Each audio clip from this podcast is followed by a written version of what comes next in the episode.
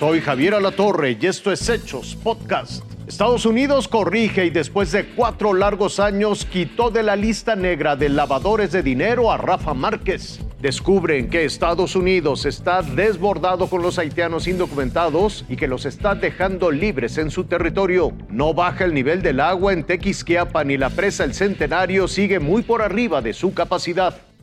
Aclaro que no y nunca he participado en ninguna de estas organizaciones que se me han mencionado o que se han ventilado. Y efectivamente, el Departamento del Tesoro de los Estados Unidos nunca pudo demostrar los presuntos nexos financieros del futbolista Rafa Márquez con el crimen organizado. Sin embargo, y pese a las acusaciones sin sustento, mantuvo al deportista mexicano en una lista negra, sujeto al descrédito por supuestas violaciones a la ley Kingpin. Una ley para combatir a cabecillas extranjeros del tráfico de drogas. El 9 de agosto de 2017, la Oficina de Control de Activos vinculó sin pruebas concretas y a golpe de especulaciones al jugador, tras una escueta investigación administrativa que nunca llegó a instancias penales. Desde el día 1, Márquez negó cualquier nexo con negocios turbios.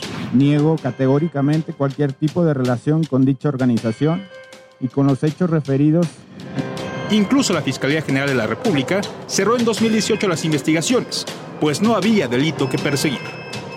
La acusación sin pruebas de la Unión Americana provocó un daño colateral en el patrimonio de Rafael Márquez, pues en nuestro país mantuvieron durante años congeladas sus cuentas bancarias.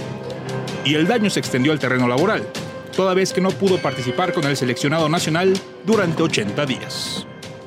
Pese a la insuficiencia de pruebas, el Departamento del Tesoro mantuvo firme el descrédito hasta hoy, que decidió borrarlo de su listado negro, que poca efectividad ha demostrado ante los tribunales. Juan Pablo Reyes, Fuerza Informativa Azteca.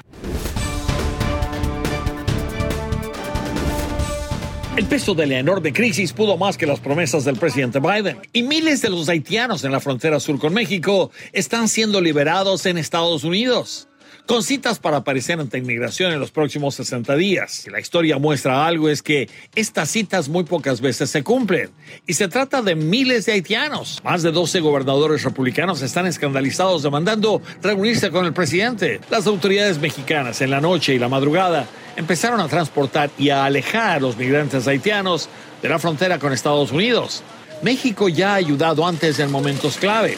El presidente Andrés Manuel López Obrador le recordó al presidente de Estados Unidos que la solución está en los países expulsores de migrantes. Eh, no debemos quedarnos solo en la aplicación de medidas de contención. Es por ello que le planteo de nuevo, en forma respetuosa, la necesidad de actuar de inmediato para aplicar en Guatemala, Honduras y El Salvador. Dos programas que nosotros estamos llevando a cabo con éxito en Chiapas. Acabo de hablar con un par de funcionarios en el Departamento de Seguridad Nacional que me aseguran que los haitianos que se están quedando es porque tienen casos creíbles de asilo.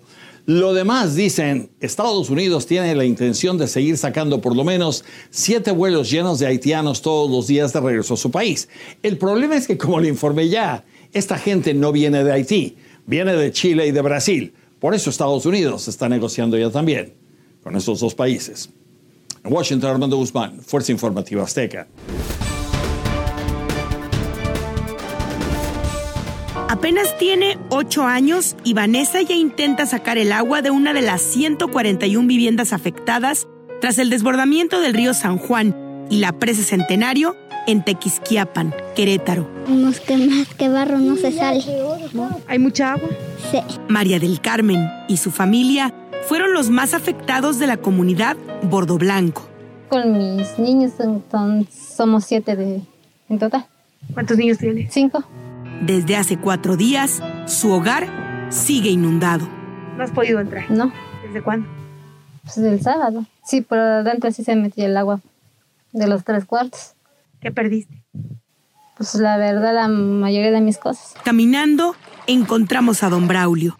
Su hogar también se dañó.